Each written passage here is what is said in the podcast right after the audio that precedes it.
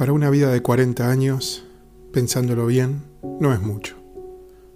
No prueba ni inconstancia ni falta de seriedad amar 18 veces. Prueba solo la imposibilidad de vivir sin amor. El primer amor fue una pareja que me cuidaba, de modo que yo amaba cuatro ojos en vez de dos, dos bocas en vez de una, cuatro manos en vez de dos, cuatro brazos en vez de dos 40 dedos en vez de 20, dos cabelleras en vez de una, dos ombligos en vez de uno, dos narices en vez de una, dos lenguas en vez de una, de dientes no sabría decir el número, sabría de los órganos internos y externos y de otros detalles que forman parte del cuerpo humano, pero no entraré en tantos pormenores. Toda esta enumeración parece del todo vana, pero no lo es. Si se piensa que cada par de ojos está expuesto a la conjuntivitis, al glaucoma, a la ceguera, cada hígado a la cirrosis o a la hepatitis, cada corazón al infarto o al paro cardíaco. Sin contar los males menores que se demoran en las uñas o en las plantas de los pies, como los hongos, en la garganta, como las amígdalas, etc. Que dos personas se entiendan sin que algo ande mal ya sea físico o psíquico, es muy difícil. Que tres personas se entiendan es casi imposible, ya que una sola persona, Agata, se entiende. Existen otros males que no mencioné, como la envidia, los celos, la desconfianza, el malentendido. Todo esto pesa sobre la vida del amor más perfecto y capaz de sacrificio. En el fondo, ¿quién comprende a quién? Nadie lo sabe. Por eso la Trinidad es una de las más sublimes perfecciones de la religión católica. Se llamaba Ana Isidro a veces, otras veces Isidro Ana, según la hora en que lo frecuentaba, que era a todas horas. Para hacerme dormir tocaba el piano a cuatro manos o cantaba a dos voces. El piano obraba como un hipnótico sobre mi organismo por más que quisiera oír un poco más de lo que había oído, me vencía el sueño totalmente. El dúo ejercía un efecto distinto. Me desvelaba y el llanto que salía de mi garganta reclamaba una bebida inmediata y tibia que no tardaba en llegar en una botella cuyo color era de piedra de luna. Por más que digan que la piedra de luna trae mala suerte, a mí me enternece contemplarla porque me recuerda los misterios de la primera nutrición, cuando la garganta sabe que está tragando la vida, la energía, el futuro, el destino.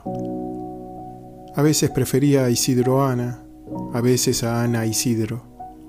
Todo dependía del género de la bata o de la vestimenta que llevaban, cuyo colorido cautivaba mi alma hasta hacerme gritar de goce o de terror.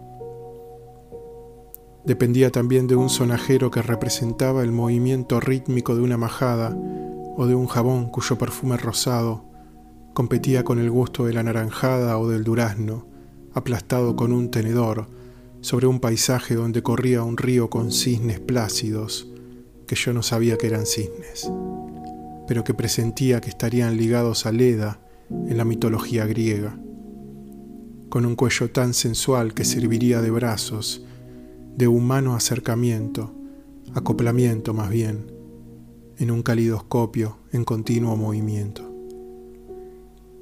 Jugaba conmigo. El juego era muy agradable cuando no era demasiado violento. Cuatro manos pueden jugar a la pelota con un niño que parece de goma, y así lo hicieron. El júbilo es tan grande que no tiene límites. De aquel juego caía al suelo, muerto. Así lo anunciaron los vecinos. Pero la muerte no quiso de mí aquel día. Se arrodilló, me miró y, sin saludarme, se fue en busca de un muerto de frío más digno de sus atenciones. El segundo amor fue casi una media persona. Para reanimarse tenía que beber dos litros de leche al día. Le faltaba un brazo en lugar de brazo tenía una paleta de yeso para escribir a máquina o un gancho para el ping-pong. Le faltaban las dos piernas. Esta circunstancia hacía que pareciera una estatua, ya que el resto de su cuerpo era perfecto y lo movía con tanta gracia y aplomo que despertaba la envidia de hombres y mujeres que la contemplaban.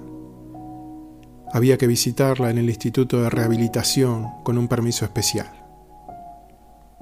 Era muy difícil encontrarla, porque volaba por los corredores del instituto en un cochecito de ruedas. Cuando la encontraba, después de muchas corridas, subidas y bajadas en el ascensor, llegaba girando la dicha prometida en las ruedas de su cochecito, pues me trepaba a sus exiguas faldas. Servíme de brazo. Corríamos hacia el caramelero. Yo elegía el paquete de caramelos más llamativo. De su bolsillo, de acuerdo con sus indicaciones, yo sacaba la plata y pagaba como una persona importante. Desenvolvía el caramelo elegido y bajo sus órdenes se lo ponía en la boca. Luego ella, con sus ojos, elegía otro para mí, que yo desenvolvía para metérmelo en la boca. Ahora corre, me decía, move las ruedas. De un lado mi mano, del otro la de ella, hacía girar las ruedas del cochecito. Y después venía lo mejor. Peiname, me decía. En mi bolsillo está el peine. Búscalo. No lo encontraba. Búscalo, búscalo insistía, sacudiendo su melena de león, y cuando yo lo encontraba, le desenredaba el pelo como una madeja de seda negra, para mí sola. Un aplauso me hizo creer que era una gran peluquera, pero el aplauso indicaba el fin de las horas de visita. El día en que me regaló su anillo fue el día de nuestro compromiso. Ese día me demoré más tiempo mostrando el anillo a todo el mundo, y salí del edificio cuando el cielo rosado me obligó a comer un helado de frutillas. Se llamaba Rosa Longo. El tercero era un enano. Te quiero, te quiero, te quiero.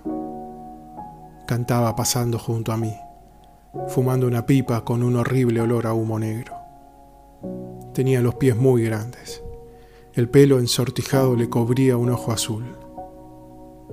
¿Por qué lo amaba si tenía feo olor, además de ser muy malo? Nada justificaba nuestro cariño que, en aquella época, era muy mal visto. Treinta años mayor que yo, tenía nueve hijos y una mujer que había recogido en un terreno baldío, sin documentos de identidad. Es cierto que tocaba bien el violín y que conocía el nombre de todas las estrellas, pero nada justificaba esa fascinación que ejercía sobre mí cuando pasaba por las calles en un automóvil azul oscuro con un perro amarillo que ladraba continuamente a quien lo saludara. Amé 18 veces, pero recuerdo solo tres. Silvina Ocampo.